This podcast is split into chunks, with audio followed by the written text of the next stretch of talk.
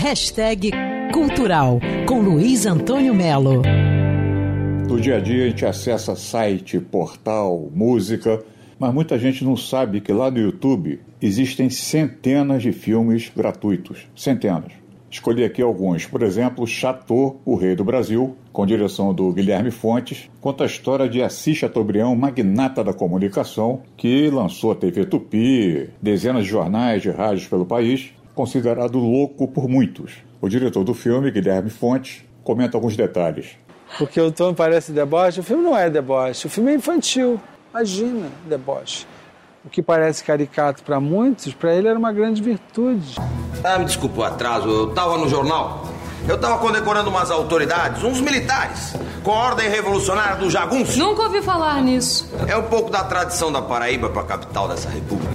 Francisco de Assis Chateaubriand Bandeira de Melo. A vossa serviço, madame. Outro grande filme que está de graça no YouTube é Meu Nome Não É Johnny, de Mauro Lima.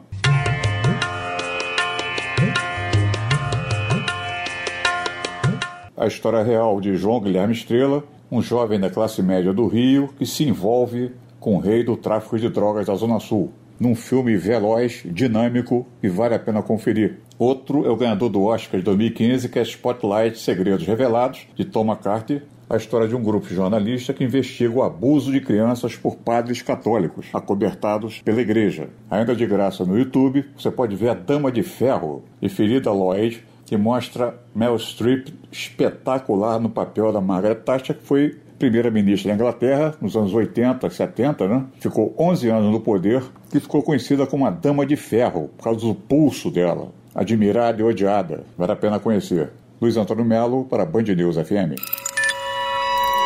Quer ouvir essa coluna novamente? É só procurar nas plataformas de streaming de áudio. Conheça mais dos podcasts da Band News FM Rio.